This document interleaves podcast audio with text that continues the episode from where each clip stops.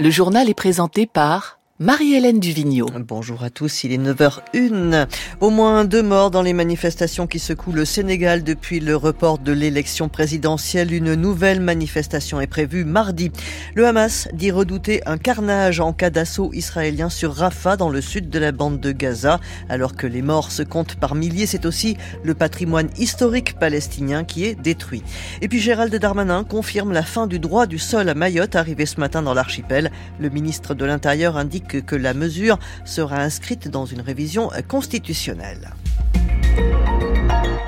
Le Sénégal est toujours en crise. La répression des manifestations qui secouent le pays depuis le report de l'élection présidentielle a fait au moins deux morts, un dans le nord à Saint-Louis et un autre tué par balle à Koloban, dans ce quartier très populaire de Dakar. C'est un choc et pour certains le signe que cette crise politique va s'installer dans le temps. Le reportage sur place de William Delesseux. Un des axes de Koloban, près de la place de l'obélisque, c'est dans les environs qu'un jeune homme de 23 ans reçoit vendredi une balle dans le ventre. Il s'appelle Modougay. Sambandoy, commerçant du quartier, ne l'oubliera pas. C'est vrai, ça m'a tellement touché.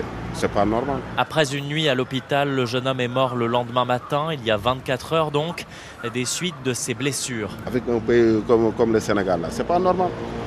La police, les gendarmes, tous, ils sont responsables tous ce sont des dictateurs. Si ce n'étaient pas des dictateurs, ils n'auraient pas fait ça.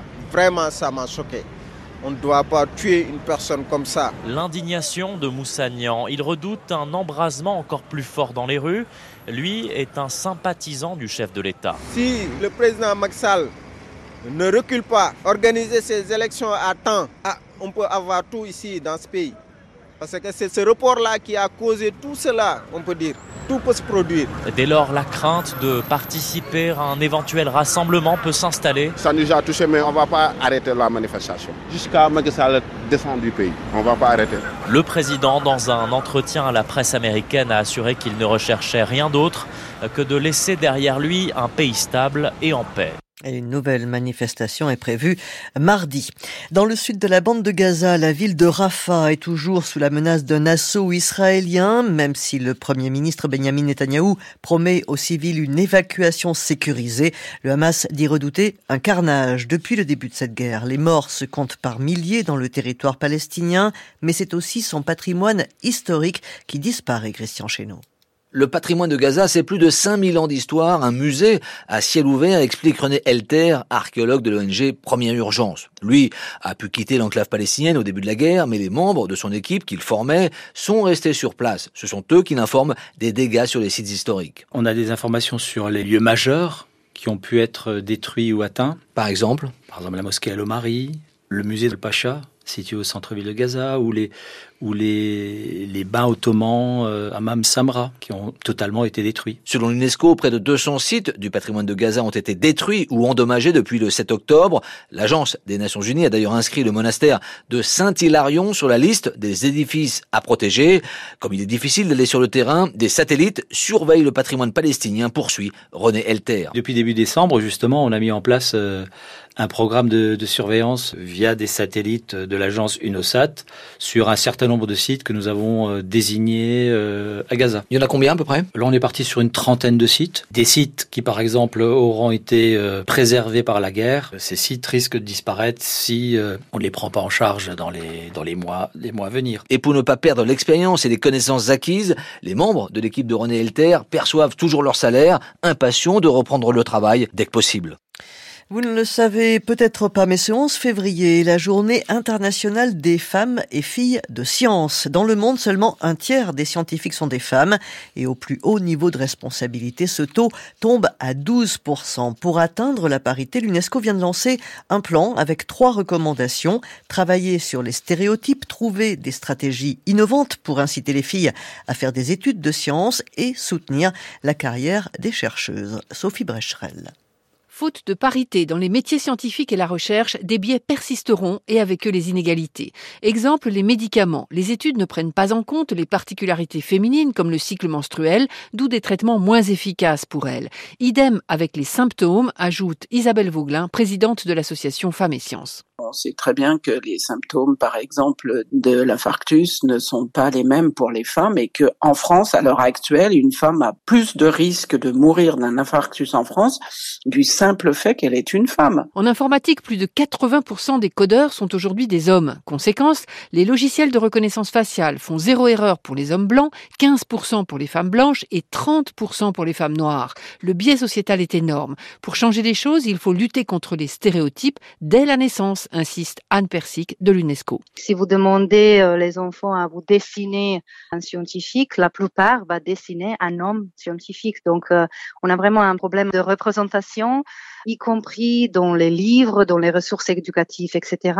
Donc, il faut vraiment repenser un peu l'éducation pour avoir beaucoup plus de rôles modèles euh, féminines. L'UNESCO plaide pour développer un environnement de travail favorable aux femmes, alors qu'en Suède, la maternité ne pose aucun problème dans la carrière d'une chercheuse. En France, cela est perçu comme un frein à sa progression. Vous écoutez France Culture, il est 9h et bientôt 7 minutes. Gérald Darmanin l'a confirmé il y a quelques minutes. La fin du droit du sol à Mayotte sera prochainement inscrite dans une révision constitutionnelle. Aucun autre territoire de la République ne sera concerné, a-t-il précisé. Le ministre de l'Intérieur est arrivé ce matin sur l'île avec la nouvelle ministre déléguée aux Outre-mer, Marie Guévenoux, pour lancer l'opération Wumbashu 2 visant à expulser les étrangers en situation irrégulière, à détruire les bidonvilles et à lutter contre la criminalité dans l'archipel. On écoute Gérald Darmanin. Le président de la République m'a chargé de, dire aux Mahorais que nous allons prendre une décision radicale qui est l'inscription de la fin du droit du sol à Mayotte dans une révision constitutionnelle que choisira le président de la République, c'est-à-dire qu'il ne sera plus possible de devenir français si on n'est pas soi-même euh, enfant de parents français. Et nous couperons ainsi euh, littéralement euh, l'attractivité qu'il peut y avoir euh, dans l'archipel mahorais. Il ne sera donc plus possible de pouvoir euh, venir à Mayotte de façon irrégulière ou régulière, de mettre un enfant au monde ici et d'espérer devenir français de cette façon. Par ailleurs, nous avons changé drastiquement les mesures qui visent soit au groupement familial, soit au titre de séjour. En effet, nous allons nous donner jusqu'à la prochaine loi Mayotte, que va préciser la ministre déléguée, pour mettre fin au visa territorialisés. Ces visas territorialisés n'ont plus lieu d'être. Et en effet, Mayotte, qui est un territoire commun à l'ensemble de la République, euh, n'a plus à connaître cette situation. Le ministre de l'Intérieur, Gérald Darmanin, en micro de Gaël Joly à Mayotte. 39 membres d'une mouvance d'extrême droite que l'on appelle désormais l'ultra-droite, dont une vingtaine de fiches S interpellés et placés en garde à vue hier après-midi à Paris pour participation à un groupement en vue de commettre des dégradations. Parmi les interpellés, l'ancien chef du groupuscule Les Oeuvres, dissous en 2022, ainsi qu'une figure du GUD.